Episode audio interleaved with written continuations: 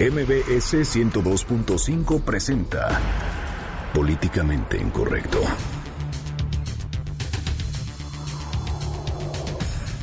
Afirma el presidente nacional del PRI, Enrique Ochoa, que en las elecciones del 2017 no habrá candidatos priistas manchados por la deshonestidad. Acusan a la mamá del exgobernador de Roberto Borge por lavado de dinero. Y ordena el Instituto Nacional Electoral suspender spots de la revista Esquire con Moreno Valle en la portada y le ordena dejar posiciones electorales. El presidente electo de los Estados Unidos, Donald Trump, corre el riesgo de abrir una crisis con China al haber hablado vía telefónica con la presidenta de Taiwán. Mientras que Mercosur suspende a Venezuela y aumenta la presión sobre el presidente Nicolás Maduro. En Twitter con el hashtag políticamente incorrecto y en mi cuenta personal, arroba estaremos al pendiente de todos sus comentarios. Y en estos momentos lanzamos la pregunta de este día. ¿Usted cree que el INE le está violando libertades políticas y de expresión al gobernador Rafael Moreno Valle? Y los diputados federales recibirán únicamente 470 mil pesos de bono de fin de año. Bienvenidos, esto es Políticamente Incorrecto.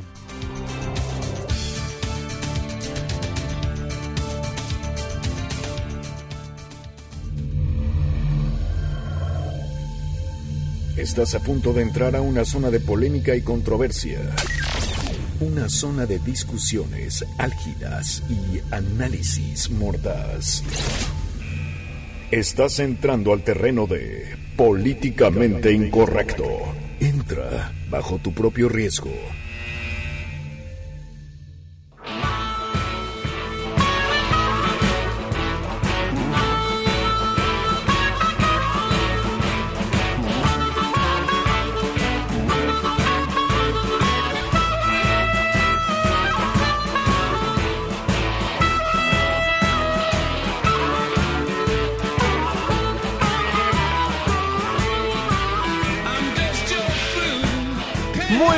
Noches, 9 con 6 minutos. Le doy la más cordial bienvenida a Políticamente Incorrecto, la mesa de análisis y de opinión de Noticias MBS. Los saludo con muchísimo gusto en este 2 de diciembre del año 2016. Y es viernes y el cuerpo lo sabe. Estamos escuchando Just Your Fool del nuevo disco de los Rolling Stones que titularon Blue and Lonesome. Recordemos que los Rolling Stones no habían sacado un disco por más de 10 años y el día de hoy, 2 de diciembre, bueno, estrenan a nivel mundial su nuevo disco. Súbele tantito para que escuchemos esta rola Just Your Fool.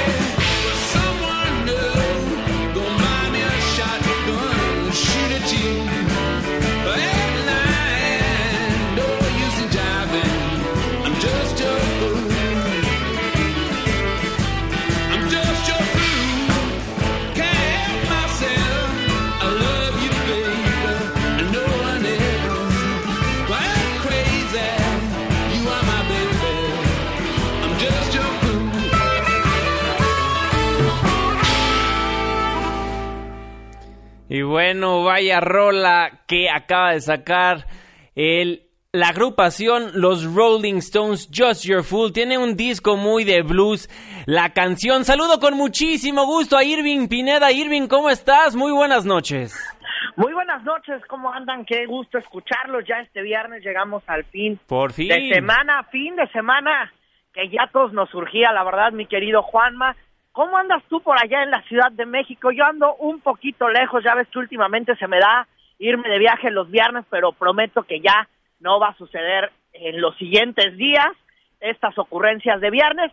Eh, vamos a dar las cuentas de Twitter, ¿no? Para que estemos pendientes, las cuentas de Twitter, como bien ya se las saben todos, arroba Juanma Pregunta, arroba Irving Pineda, los teléfonos en cabina 5166125, ya saben que Excel siempre les contesta y yo aunque ande lejos leo todos sus comentarios pues gustazo de saludarte, mi querido Juanma, aunque sea por, es, por la línea telefónica. Igualmente, mi queridísimo Irving Pineda. Y bueno, iniciamos el viernes con mucha información de los partidos políticos, porque vaya que dan nota estos señores a diario. Pero el día de hoy, pues muchas cosas que comentar. Inicia formalmente el primer día de actividades de Miguel Ángel Yunes Linares.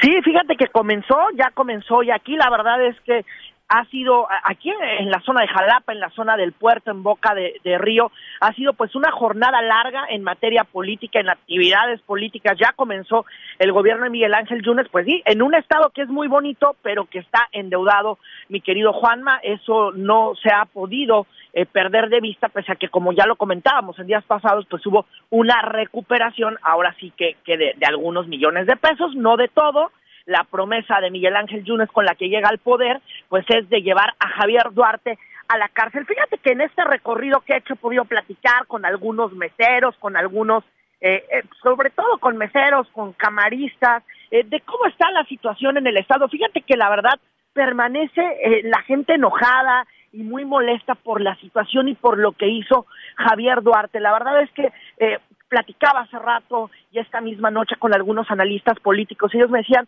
que la verdad Miguel Ángel Yunes ganó, sí, porque la gente estaba harta de Javier Duarte, tampoco eso es, es una ecuación que se despeja fácilmente, pero también porque la gente está muy cansada, aquí la gente está súper molesta por lo que ha pasado en los últimos años. Con dos gestiones ellos acusan de robos, eh, dos gestiones que evidentemente se está comprobando que sí se despacharon con la cuchara mayor más allá de la campaña, sí, sí se ha notado. Pero vamos a revisar qué fue lo que pasó. El presidente nacional panista Ricardo Anaya pues habló del inicio del gobierno de Miguel Ángel Yunes. Déjame decirte que Ricardo Anaya pues pidió a la población entender que la neta pues viven en un país, eh, perdóname, en un estado que está un poco endeudado y pidió pues a los ciudadanos tenerle paciencia al gobierno de Miguel Ángel Yunes. Vamos a escuchar a Ricardo Anaya que Miguel Ángel Yunes hará un gran trabajo, pero también la gente de Veracruz debe saber que se recibe un Estado literalmente quebrado, que la administración de Javier Duarte se robó absolutamente todo lo que pudo y lo que ahora corresponde son tres cosas. Primero, se debe encarcelar a Javier Duarte, debe devolver el dinero que se robó y debemos apoyar con todo a Miguel Ángel Yunes para hacer un buen gobierno. Es la voz de Ricardo Anaya, el presidente nacional panista. ¿Cómo lo ves, mi querido Juanma? No, bueno, pues qué más puede decir de un estado que como bien lo mencionó Ricardo Anaya, pues está más que quebrado porque se llevaron absolutamente todo, nada más no se llevaron las sillas porque no cabían en el helicóptero de Javier Duarte. sí, la verdad es que no. Oye, fíjate que hace rato que yo andaba pues vi a Flavino Ríos, debo decir que vi andaba a Flavino Ríos en previo a una reunión que tuvieron los priistas, él andaba muy sentado por una zona eh, importante del puerto. Está muy feliz don Flavino Ríos ahí platicando con unos priistas y también eh, ah, vinieron también algunos diputados y senadores priistas porque también aquí estuvo el líder nacional priista que es eh, Enrique Ochoa, se reunió con la militancia y es que justo eh, fíjate que ya en junio del 2017, que ya estamos a la vuelta de la esquina, se van a renovar 212 alcaldías. 212 alcaldías son las que se van a estar renovando aquí en este estado. Y entonces, pues bueno, el PRI, dice Enrique Ochoa, debe de cambiar y hubo una super comilona, hubo barbacoa, hubo mole y ahí Enrique Ochoa se reunió con los priistas y habló de la renovación pues de estas alcaldías y de que el PRI pues va a dar la batalla ahora sí que para ver si gana algo en este estado es la voz de Enrique Ochoa. En la elección del 2017 no habrá en el PRI candidatas ni candidatos manchados por la deshonestidad y el desprestigio. Cuidaremos a la militancia. A ver si para esas fechas ya, ya hallaron a Javier Duarte, porque con todo y que, y que es muy vistoso, pues nada más nadie lo ve y hay que recordarlo. Javier Duarte pues sigue siendo buscado por las autoridades federales por lavado de dinero y delincuencia organizada y por despacharse con la cuchara mayor y no dejar ni un lápiz en este estado. Mi querido Juanma, eso es lo que está pasando aquí, pero vamos a revisar la información de la Ciudad de México. Allá la presidenta nacional del PRD, Alejandra Barrales, hace unos minutos estuvo en Guadalajara, Jalisco, estuvo en la Feria Internacional del Libro, acompañó a quien fuera el líder eh, moral del PRD, Cuauhtémoc Cárdenas, que ya Cuauhtémoc Cárdenas, como lo recordamos, el año pasado renunció al Sol Azteca porque nada más en ese partido no se ponen de acuerdo para nada y nada más había muchos impresentables también en ese partido. Bueno, Alejandra Barrales por la mañana estuvo en el Museo de la Ciudad de México porque ahí hubo un evento sobre un foro de izquierda, sobre cómo se debe de comportar estos partidos de izquierda y lo que más de un ciudadano pida pues es que por lo menos no se roben nada, ¿no? Ya ya con eso ya por lo menos. vamos de gane y le pedimos a todos los que vayan a gobernar que neta pues no se roben, no se roben lo que no se roben el dinero, no se anden ahí pidiendo moches y todas estas cosas que les gusta hacer, porque recordarás que hace unos días se ha empezado a difundir en la prensa nacional algo que como pasaba con Duarte, que pues de que cuando en sus gestiones se despacharon con la cuchara mayor. Bueno, estas investigaciones en la prensa ahora le han pegado a Gabino Cue, que es el gobernador, que era el gobernador de Oaxaca hasta el día de ayer. Hoy Alejandra Barrales, la presidenta nacional del PRD, fue cuestionada sobre el caso de Gabino Cue y esta fue la respuesta que le dio a la prensa. Si hay alguna cuestión que legalmente se tenga que plantear, que se tenga documentada, pues que se proceda. Nosotros eh, siempre hemos sido facilitadores para que se cumpla la ley, para que se rindan cuentas y si hay alguna cuestión al respecto, en este caso en Oaxaca concretamente, adelante, hay, hay que proceder y hay que esperar a que eso se dé a conocer.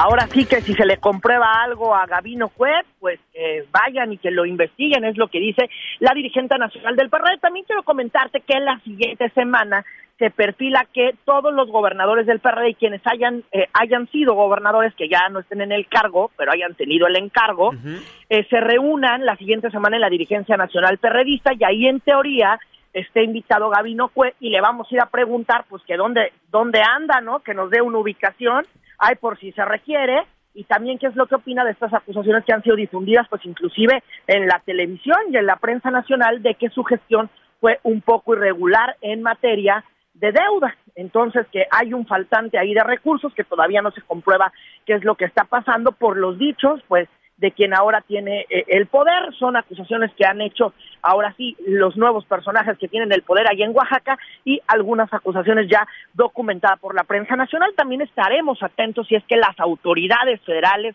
o locales tienen una investigación con Gabino Cue, pero eso es lo que está pasando en materia política. Quiero decirte que aquí en el puerto, Juanma, hay una temperatura riquísima, 25 grados Celsius, para darnos una idea del calor. ¡Qué envidia! que está haciendo. Sí, la verdad es que envidia y además yo les he de confesar que ayuda muchísimo para recuperarme de este estado de salud que, última, que, en la última semana me ha costado mucho eh, recuperarme de una enfermedad un poco rara y eh, que, que, que, me diagnosticaron hace unos días. La verdad es que el calor me está ayudando un poco. La zona hotelera, hay que decirlo, está, está ocupada, no en su totalidad, evidentemente nadie anda de vacaciones, pero sí hay movimiento en esta en esta costera. Miguel Alemán, una costera, eh, Juanma, que te digo, a esta hora de la noche tiene pues un poco de caos vial, hay movilidad, hay zona de restaurantes, la gente está saliendo, en este que ya sería el primer día de gobierno de Miguel Ángel Yunes, también eh, prácticamente estoy justo viendo enfrente pues varios restaurantes de comida argentina, comida brasileña que están totalmente llenos, también eh, ya los clubes eh, los, los clubes de noche como se les conoce aquí, ya también algunas personas están comenzando a formarse, pues ahora sí que para comenzar el viernes, también algunos restaurantes eh, de la costera de la playita, pues están eh, prendidos a esta hora de la noche porque pues sí, hay clientela y es la situación que se está viviendo aquí. Te portas bien, Irving Pineda, no vayas a ser de las tuyas. No, hombre, me, tengo que portar bien. Ahora sí estoy obligado a portarme muy bien. bueno, estaremos muy al pendiente de lo que vaya a pasar en Veracruz y ya el lunes nos cuentas, pues a ver si surgió algún otro chisme, si ves a Flavino Ríos por ahí o al mismísimo Javier Duarte caminar por las calles de Veracruz. Pues lo andamos buscando, pero nada más no aparece aquí. Bueno, Irving, muchísimas gracias por toda la información de los partidos políticos. Buenas noches a todos. Muy buenas noches. Y bueno, De Veracruz, vámonos al bello estado de Quintana Roo, porque fíjense que además de las demandas presentadas por el gobierno de Carlos Joaquín González en contra del exgobernador Roberto Borge Angulo, pues que de por sí eso ya es noticia por sí sola, ahora resulta que el día de hoy nos enterábamos que la organización civil Somos tus ojos, transparencia por Quintana Roo, pues presentó una denuncia formal ante la Procuraduría General de la República en contra de prestanombres del ex mandatario. Y bueno, adivinen quién se encuentra en esa lista, pues ni más ni menos que la mamá del ex gobernador. Sin embargo, la lista, bueno, de las personas denunciadas por presuntos hechos delictivos relacionados con operaciones con recursos de procedencia ilícita, pues incluye a familiares y amigos muy cercanos del señor Borge. Y bueno, entre los 15 impresentables que se encuentran en la lista, también se encuentra Luis Alberto Sierra Sauri. Usted se preguntará quién es este muchacho. Pues el hijo de la exgobernadora de Yucatán, Dulce María Sauri. Y por supuesto, ya lo ha mencionada Rosa María Angulo Castilla, la madre del ex Gober. Pues bueno, vámonos con los datos duros de esto. De acuerdo con Organización Civil, la mamá del señor Beto Borge cedió a favor de la empresa Sileinta del Caribe SADCB una fracción de terreno con superficie de 111.763.81 metros cuadrados. Esto ubicado en la Reserva Territorial del Estado en la isla de Cozumel. Y bueno, que la señora pagó al Instituto del Patrimonio Inmobiliario de la Administración Pública de Quintana Roo únicamente 15 millones 367 mil 523 pesos y un millón 536 mil 752 mil pesos por concepto de titulación y gastos de administración por el terreno que se dio. Y digo, bueno, no habría bronca si tiene la lana, pero de acuerdo a Somos tus ojos transparencia por Quintana Roo, pues señalan que la señora Angulo Castilla no cuenta con la capacidad económica para haber realizado operaciones por dichos montos. Y bueno, una vez más nos encontramos con exgobernadores que hicieron de las suyas, que ni tienen conciencia por su propia familia y andan embarrando absolutamente a todos. Bueno, eso del lado de Quintana Roo, vámonos al bello estado de Puebla, porque después de ver muchísimo al gobernador poblano Rafael Moreno Valle en espectaculares, en revistas y programas televisivos, pues ya el Instituto Nacional Electoral le ordenó que se abstenga de destacar en entrevistas sus logros y cualidades personales ya que podría afectar la equidad en la contienda presidencial. ¿Qué tal? Ernestina Álvarez nos tiene más detalles. Ernestina, muy buenas noches, te escuchamos. Buenas noches para ustedes, para el auditorio. Te comento que otra vez el Instituto Nacional Electoral emitió medidas cautelares al gobernador de Puebla, el panista Rafael Moreno Valle, para que cese la difusión de un spot de televisión de la revista Square que destaca la apertura de la planta automotriz en Puebla, en cuya portada aparece la imagen y nombre del mandatario. La Comisión de Quejas del INE reiteró la petición de abstenerse de dar declaraciones tendientes a posicionarse con fines electorales frente a su aspiración de contender por la presidencia en 2018.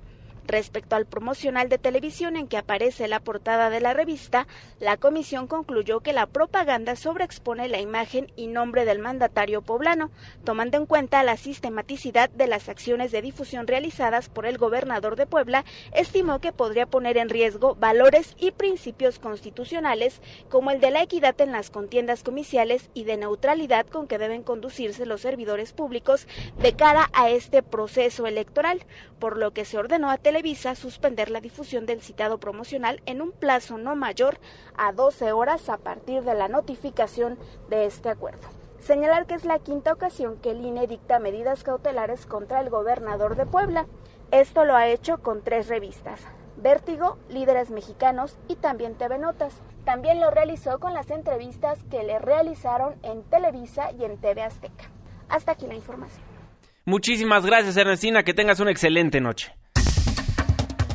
Bueno, ahí la información, ya Rafael Moreno Valle, el gobernador de Puebla, pues ahora sí que ya no va a poder anunciar todo lo que hace en Puebla, ni sus cualidades personales, ni nada de nada. Y bueno, por supuesto que el gobernador y aspirante a la candidatura del PAN rumbo al 2018, pues no se podía quedar callado tras la decisión del INE, por lo que decidió contestarle a través de un video y esto fue lo que le mencionó la autoridad electoral considera tener facultades para ignorar tratados internacionales de la más alta jerarquía que garantizan las libertades políticas y de expresión a todos los mexicanos. Bueno, ahí lo que dice el gobernador Rafael Moreno Valle es por eso que le preguntamos a través de mi cuenta de Twitter, arroba Juanma Pregunta, ¿usted cree que el INE le está violando libertades políticas y de expresión al gobernador Rafael Moreno Valle? Hasta el momento, el 50% nos dice que sí y el 50% nos dice que no. De todas maneras, recibimos todos sus comentarios en arroba Juanma Pregunta, en el 51667 1025 y por supuesto que también en nuestra página de Facebook, ahí nos encuentra como políticamente incorrecto. Y bueno, también como nos lo mencionó la queridísima Ernestina Álvarez, el INE instruyó a un medio de comunicación pues retirar de su sitio de internet una entrevista realizada el pasado 22 de noviembre donde Rafael Moreno Valle pues habla de sus aspiraciones a ser el próximo ejecutivo federal. Y ante esto también respondió en el video que dura alrededor de dos minutos y medio de la siguiente forma. La declaración sobre mi aspiración presidencial, apegada a derecho y respetuosa de mi investidura como gobernador de Puebla, fue dada en el marco de la libertad de expresión que tienen los medios de comunicación para entrevistar a cualquier ciudadano sobre temas de interés nacional. Y bueno, ya para finalizar el video, el gobernador pues sostuvo que siempre ha sido respetuoso de las instituciones y que ha atendido en tiempo y forma todos los requerimientos emitidos en fechas recientes por parte del INE, dando respuestas oportunas y literalmente dijo, a pesar de que los señalamientos han atacado la lógica que defienden los derechos políticos más elementales. Bueno, ahí la información en cuanto a Rafael Moreno Valle. Y bueno, nos escriben por aquí, con estas medidas del INE, ¿no le estarán dando más publicidad? Bueno, podría ser, porque propicia que salga a medios, porque ellos lo provocan. Pues sí, pero ya y efectivamente yo traté de comunicarme el día de hoy con la gente de comunicación de Rafael Moreno Valle y me negaron una entrevista por lo mismo que acaba de decir el INE. Entonces ya veremos cuál va a ser la estrategia de Rafael Moreno Valle porque a pesar de que ya no puede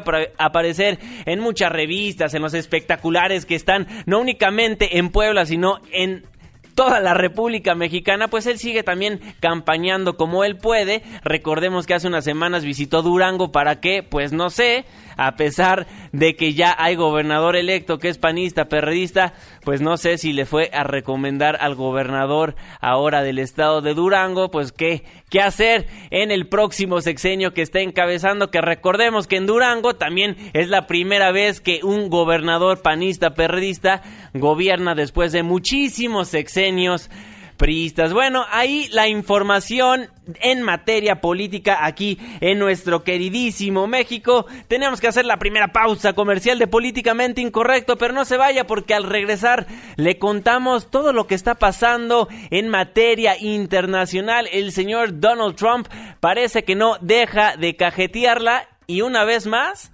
ahora puede tener un problemón con China, ese país que tanto presumía. Una pausa, ya volvemos. ¿Quieres escribirnos más de 140 caracteres? Hazlo. Incorrecto arroba mbs.com. Continuamos. Aquí seguimos, no se preocupen, políticamente incorrecta y una pequeña falla técnica, pero estamos en vivo y en directo a través del 102.5 de su frecuencia modulada. Muchísimas gracias por ser parte de la controversia. Nos llegan muchísimos comentarios en relación al bloque del INE y bueno, nos dice mexicano por aquí, el INE no viola nada, hay tiempos para los candidatos y hay leyes. Si el gobernador de Puebla no quiere acatar la ley, que se sancione. También nos dice Atos Cuevas en congruencia con jurisprudencia del Tribunal Electoral del Poder Judicial de la Federación, propaganda debe informar no convencer. Bueno, muchísimas gracias por ser parte de la controversia. Y bueno, recordarán que el día de ayer, en esta gira que está haciendo el presidente electo Donald Trump en diferentes estados donde ganó, pues bueno, dijo en las instalaciones de la empresa Carrier allá en Indianápolis que sí va a construir el muro, cosa que tiene preocupado a muchísimas personas que viven en los Estados Unidos. Construiremos un muro. Sí lo haremos. Construiremos un muro. Y por cierto, la gente vendrá a pesar del muro, pero vendrán de manera legal y vendrán a trabajar en empresas y lo hará, pero por un proceso legal. Lo único que no queremos que vengan son las drogas. Las drogas se tienen que detener. Bueno, algo que dijo a lo largo de su campaña y ya lo vuelve a decir como presidente electo, pero ¿cómo se sienten los mexicanos que viven en la Unión Americana? Tenemos en la línea telefónica de Políticamente Incorrecto al cónsul Marcos Bucio, el cónsul de México en El Paso, Texas. Cónsul, muy buenas noches, ¿cómo está? Muy buenas noches, Juan Manuel. Un saludo muy cordial a todos tus escuchas de MDS. Me da muchísimo gusto saludarlo. Oiga, cónsul, después de lo que dijo el día de ayer el presidente electo Donald Trump, pues bueno, usted como cónsul, ¿ya ha visto mucho movimiento por parte de mexicanos allá en la Unión Americana? Eh, mira, eh, en realidad eh, la frontera que abarca Arizona, California, Texas, el comercio bilateral está blindado independientemente de la construcción del muro. Es decir, desde hace de antes del Tratado Libre Comercio que tiene 22 años, desde hace más de 30 años, el comercio binacional eh, beneficia mutuamente a México y Estados Unidos, pero más a Estados Unidos. De manera que eh, la decisión del muro y la decisión de la renegociación del Tratado Libre Comercio pasarán por el Congreso. Y ahí es en donde, bueno, debe de tamizarse justamente eh, los, las propuestas porque todo eso cuesta millones de dólares que tiene, miles de millones de dólares que tiene que aprobar el Congreso. Te diría, Juan Manuel, una frase de John F. Kennedy que me recuerda, que dice, se puede ganar con la mitad, no se puede gobernar con, con la mitad en contra. Claro. Y como sabemos, eh, Clinton tuvo dos millones trescientos cincuenta y siete mil votos más que él. El sistema electoral le dio el triunfo pero los contrapesos se van a dar necesariamente a partir del 20 de enero del próximo año. Por supuesto. Por parte de los connacionales allá en el estado de Texas, están marcando mucho al consulado, los ve preocupados. ¿Cómo ve a los mexicanos del otro lado de la frontera que tal vez están asustados por todo lo que dice Trump, a pesar de, como usted bien lo ha dicho, no es algo que va a pasar inmediatamente? Sí, en realidad lo que estamos generando por decisiones de la canciller Claudia Ruiz Macié, te comento, que hoy justamente nos reunió a los 13 cónsules de todos los eh, la, la frontera con Estados Unidos en, eh, en Tucson hoy en la mañana. Tuvimos una reunión justamente de fortalecer el esquema de estamos en comunicación contigo, con eh, los connacionales de manera eh, proactiva, es decir, antes de que nos estén llamando, nosotros estamos llamando, estamos reuniéndonos con los líderes de las comunidades en las regiones, estamos teniendo los consulados móviles para acercarnos a zonas que están alejadas de los consulados generales. Estamos dando pláticas sobre migración, sobre derechos laborales, sobre cómo la ley los protege aquí independientemente de su condición migratoria. Qué bueno que te interesa el tema porque eh, falta mucha información por obvias razones. Hoy se voltea a ver los ojos del mundo a Estados Unidos por esta elección. Por supuesto. Pero falta mucha información de lo que la ley marca aquí en Estados Unidos en protección a los mexicanos. Te quiero decir que eh, la, gran parte de la comunidad trabajadora aquí en toda esta zona del Paso, Texas y en toda la región de California y Arizona eh, hace grande a Estados Unidos. Y, lo que está buscando el presidente Trump es, bueno, disminuir, como él lo señaló, el paso de drogas. pero también nosotros debemos de buscar disminuir el paso de armas y el paso de dinero eh, indebido a, México. De manera que la frontera debe de ser, obviamente, una frontera segura, pero también competitiva. Competitiva, pero segura. Y, debe de armonizarse este esquema porque de otra manera se afecta eh, la economía de Estados Unidos. Por supuesto.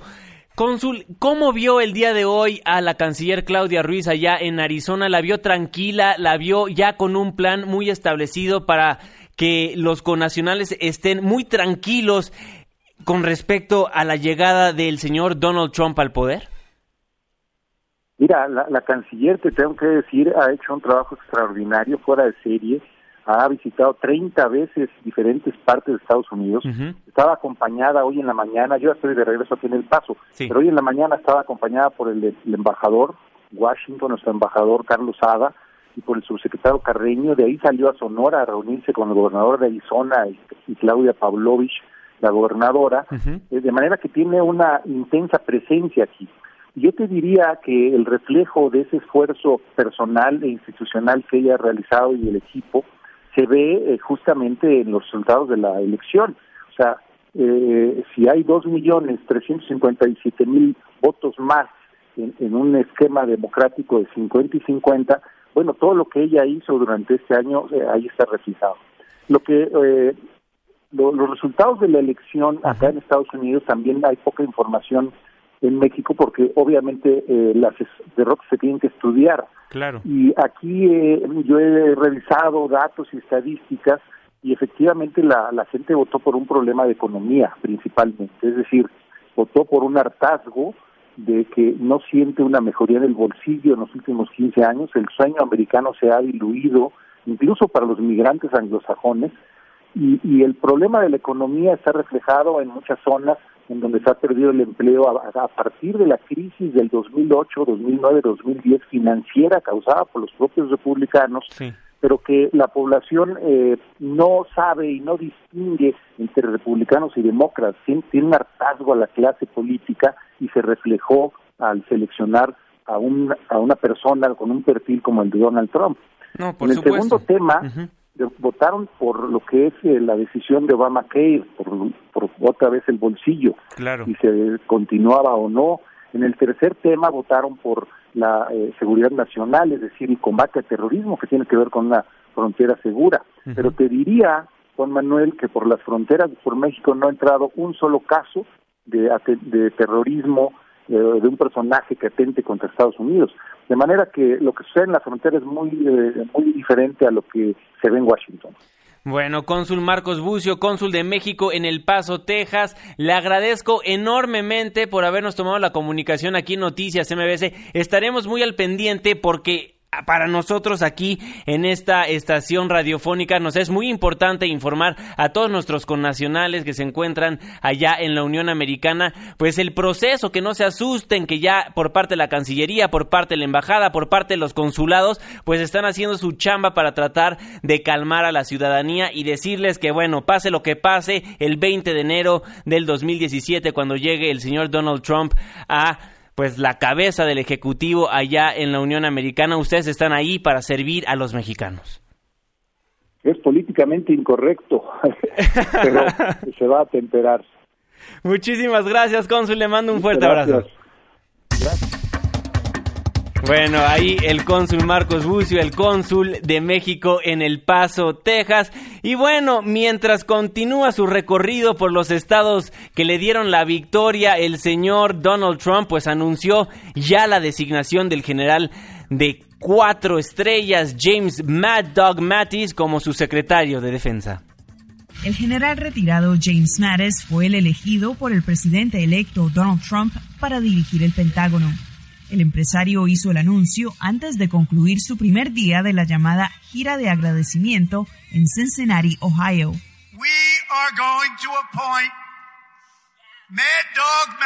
Vamos a nombrar a Mac Dog Mathis como nuestro secretario de defensa. Su apodo se traduce como perro rabioso y es conocido como un militar de mano dura por experiencia en el campo de batalla en Irak y Afganistán y quien chocó en varias ocasiones con el presidente Barack Obama. Dicen que es lo más cercano que tenemos al general George Patton, y ya era hora. La selección de Mares plantea cuestionamientos sobre el aumento de la influencia militar en un puesto diseñado para asegurar el control civil de las Fuerzas Armadas. La nominación debe ser aprobada por el Congreso, pero también requiere de una excepción especial, ya que la ley estadounidense prohíbe que el secretario de Defensa haya servido en las Fuerzas Armadas en los siete años previos a su nombramiento. Mares, de 66 años, se retiró en 2013 como jefe del Comando Central de Estados Unidos después de más de cuatro décadas en el servicio. Angélica Herrera, Voz de América, Washington. Muchísimas gracias, Angélica. Y bueno, durante este recorrido, pues Donald Trump vuelve a meter la pata y es que el señor hizo varias llamadas telefónicas este viernes a líderes mundiales, pero la más notable de todas fue a la presidenta de Taiwán, Tsai Ing-wen. Bueno, ¿por qué es tan relevante esta llamada? Bueno, se cree que la llamada es el primer contacto entre un presidente de los Estados Unidos, o en este caso un presidente electo, y un líder taiwanés desde que el gobierno de Washington rompió lazos diplomáticos con Taiwán. Esto recordemos que fue en el año de 1979. Y bueno, esto lo hace como presidente electo número uno. Y ya veremos las consecuencias que van a pasar porque recordemos que China, uno de los países que el señor Donald Trump ha estado presumiendo pues bastante, pues a ver qué problemas le van a traer ya que recordemos que consideran los chinos a Taiwán como parte de su territorio, pese a que el gobierno taiwanés dice que es una nación soberana. Ya veremos qué es la reacción o cuál es la reacción más bien de China al respecto de esta llamada que tuvo el señor Donald Trump, el cheto con pelos, como le dice nuestro queridísimo Fernando Canek. Y bueno, vámonos al viejo continente porque el día de hoy seguramente se dio cuenta de una noticia que le dio la vuelta al mundo ya que seis personas fueron secuestradas esta tarde en una agencia de viajes allá en París por un ladrón armado y liberadas sanas tras la intervención policial, así lo dijeron unas fuentes a la agencia AFP. Y bueno, de París regresemos de este lado del mundo, específicamente a Venezuela, ya que el presidente Nicolás Maduro, pues bueno, le anda pasando bastante mal primero con la muerte de su amigo Fidel Castro y hoy... Más que este día, los gobiernos de Argentina, Brasil, Paraguay y Uruguay resolvieron suspender a Venezuela como Estado parte del mercado común del sur, el Mercosur, y bueno, esto por incumplir el plazo que le había fijado para adecuarse a las normas del bloque. Delcy Rodríguez, la canciller venezolana, pues denunció que es un golpe de Estado y niega las notificaciones mencionar, Venezuela no ha sido notificada conforme a las normas del Mercosur y por lo tanto no podemos darnos por notificados de lo que se pretende hacer que no es más que un golpe de Estado en el seno del Mercosur. Estarían haciendo el Mercosur ilegal. Y nosotros nos mantenemos absolutamente en estricto apego a la legalidad del sistema mercosuriano. Mercosuriano, así lo dice Delcy Rodríguez, la canciller de ese país. Y bueno, también el gobierno de Venezuela anunció que exigirá respeto a su derecho a la presidencia pro tempore del Mercosur. La información aquí. Representantes del gobierno venezolano acudirán a las misiones diplomáticas de los países integrantes del Mercosur en Caracas para consignar un documento en el cual exigen respeto hacia Venezuela y los estatutos del bloque, aseguró el dirigente socialista Diosdado Cabello. Le tratan de dar un golpe de Estado a Venezuela en el Mercosur, porque le tocaba la presidencia, le toca la presidencia, es a Venezuela. A este respecto, el dirigente opositor Roberto Smith dijo que el Mercosur tiene su criterio y carta democrática interna con la finalidad de evaluar si un país integrante debe o no participar. La diplomacia de Nicolás Maduro, actuando torpemente, piensa que puede imponerse. Un país recién llegado al Mercosur puede imponer las normas y los criterios para que eh, Venezuela tenga un rol importante en esa institución. Por su parte, el parlamentario opositor Omar Ávila aseveró a La Voz de América que el próximo martes se debatirá la suspensión de Venezuela del bloque hemisférico a nivel legislativo. Se le dé a conocer al país la verdad de lo que está sucediendo en el Mercosur para eh, de desnudar al régimen. No obstante, el representante permanente de Venezuela ante el Mercosur, José Félix Rivas, aseguró desde Montevideo que el plazo que otorgó el bloque regional a la nación sudamericana en cuanto a incorporar cerca de 300 normas con la finalidad de cumplir sus obligaciones como miembro pleno es inventado y fue planteado ilegalmente. Disculpe, Venezuela no tenía tiempo hasta el primero de diciembre. Esa fecha es totalmente inventada Álvaro Algarra, Voz de América, Caracas. Álvaro, muchísimas gracias por la información. Y bueno, ya que estamos hablando de tratados de libre comercio, quien también se pronunció acerca del Telecán, del Tratado de Libre Comercio de América del Norte, pues fue el presidente de la República, Enrique Peña Nieto, quien aseguró que busca un ganar-ganar en la modernización del Tratado de Libre Comercio. Omar Aguilar con la información adelante. Omar, muy buenas noches. ¿Qué tal, Juan Manuel? Gracias, Irving. Muy buenas noches. Así es, en León, Guanajuato, el presidente Enrique Peña Nieto afirmó que la premisa del gobierno federal es buscar espacios para mejorar y modernizar el Tratado de Libre Comercio con Norteamérica bajo la premisa fundamental de ganar-ganar. Al encabezar la clausura del vigésimo tercer Congreso de Comercio Exterior Mexicano, el primer mandatario señaló que hacia adelante, en la nueva etapa de la relación entre nuestros países, tenemos claro los temas e intereses para México. El titular del Ejecutivo Federal indicó que la premisa es continuar promoviendo la competitividad de América del Norte. Que este acuerdo de libre comercio y la modernización que eventualmente deba de tener, un acuerdo que ya tiene más de 20 años de haberse celebrado, este acuerdo nos debe permitir a los países miembros, México, Estados Unidos y Canadá, sea un acuerdo en el que todos los países miembros ganen, en el que todos los países miembros tengan ventajas y resulten ganadores de un acuerdo que nos permite elevar la competitividad y la productividad de toda la región de América del Norte. Luego de reiterar sus felicitaciones al gobernador del Banco de México por su nuevo encargo en el Banco Internacional de Pagos, el político mexiquense señaló que México seguirá apostando por el libre comercio y explicó que en primer lugar nuestra nación buscará la expansión hacia nuevos mercados y la profundización de los que ya existen. En este punto el mandatario federal explicó su estrategia de expansión y diversificación comercial hacia otras regiones. Por su parte, el secretario de Economía y Delfonso Guajardo Villarreal Real aseguró que en el proceso de renegociación del Tratado de Libre Comercio de Norteamérica, que apenas se inicia, se debe basar en una valoración real de lo que existe y de ahí buscar un acuerdo del siglo XXI para determinar con exactitud en qué campo se puede avanzar y modernizarlo.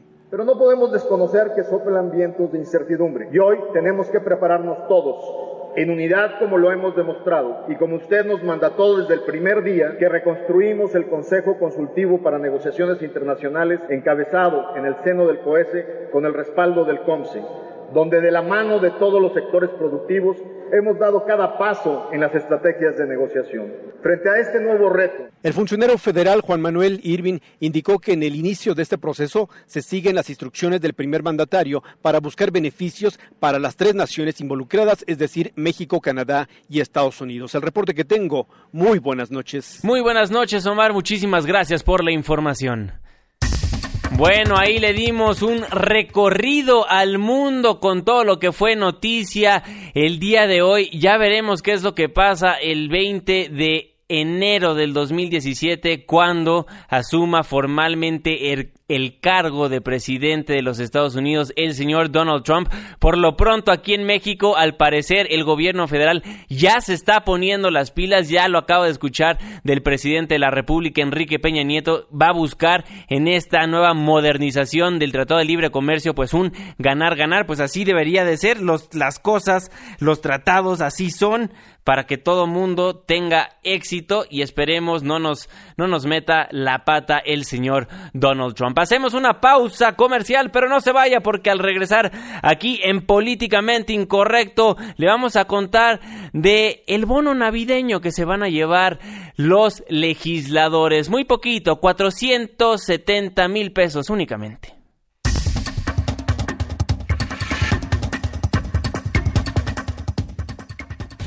Corregimos al país con buena vibra y volvemos a políticamente incorrecto. Porque tu opinión es importante. Llámanos al 5166-1025. Continuamos.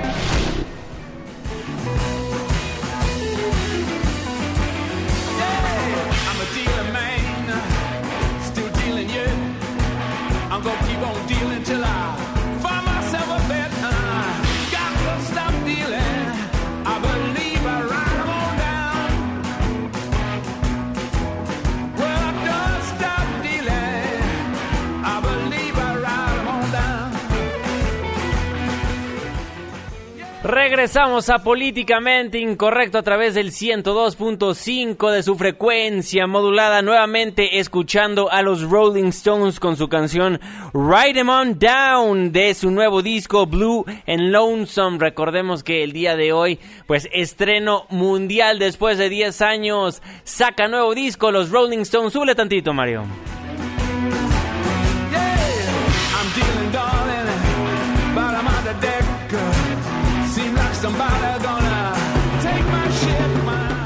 Y bueno, recordará que el día de ayer aquí en Políticamente Incorrecto a través del 102.5 le contábamos que el Consejo de Representantes de la Comisión Nacional de los Salarios Mínimos pues acordó por unanimidad que a partir de enero del 2017 pues bueno, el salario mínimo será de 80 pesos con cuatro centavos diariamente. Y bueno, mientras, la mientras el Consejo de, de, los Salarios Mínimos pues le subió cuatro pesitos al salario mínimo en nuestro país, pues los diputados federales se van a llevar, vaya aquí un bono navideño porque van a tener 470 mil pesos, esto incluyendo su sueldo, pero Angélica Melín nos tiene más información ya que allá en San Lázaro pues este bono pues causó molestia, indignación y sorpresa. Angélica Melín, muy buenas noches. Juan Manuel, muy buenas noches y muchas gracias. Efectivamente, en la Cámara de Diputados otra vez los congresistas tendrán una muy feliz Navidad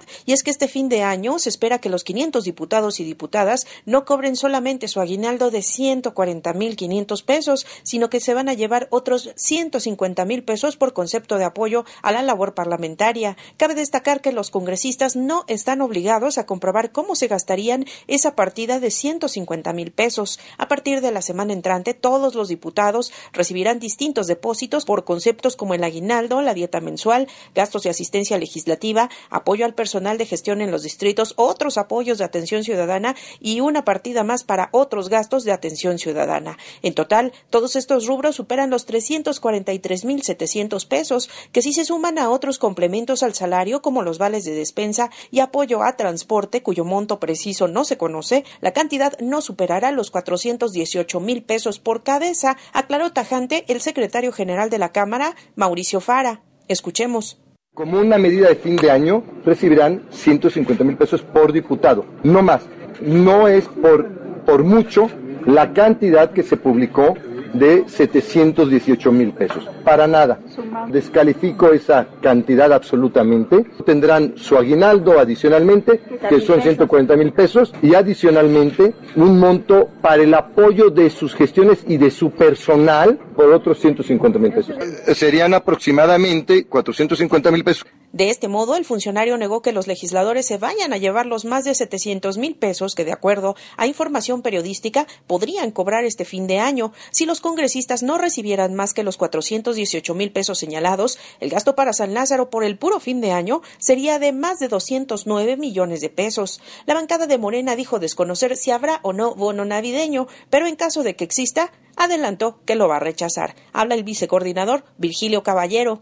Categóricamente digo a nombre de Morena que no, que no vamos a recibir ningún bono como el que se está mencionando.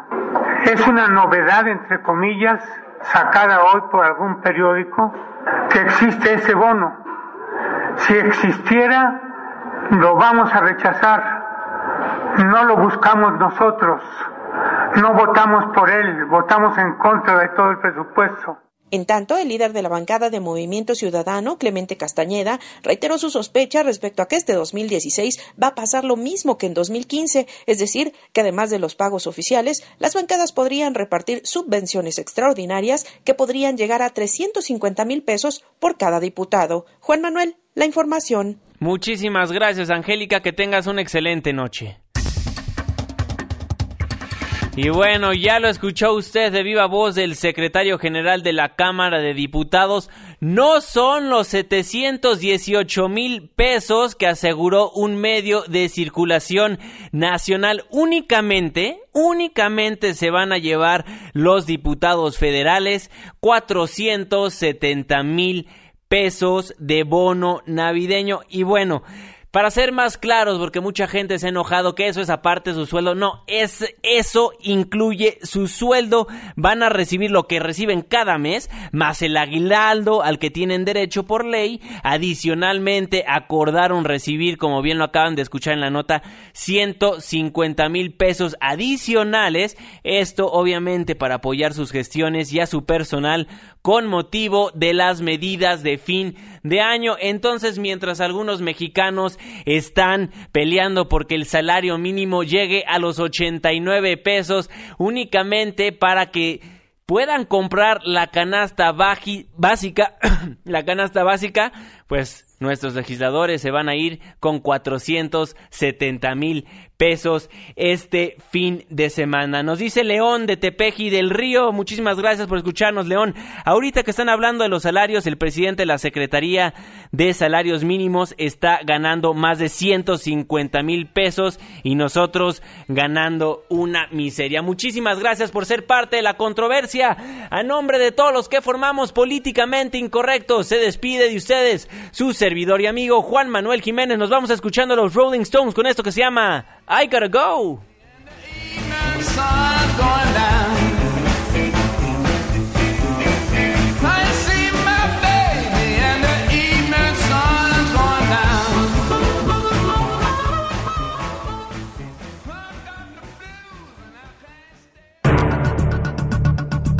Estás dejando el terreno de lo políticamente incorrecto. Hasta la próxima.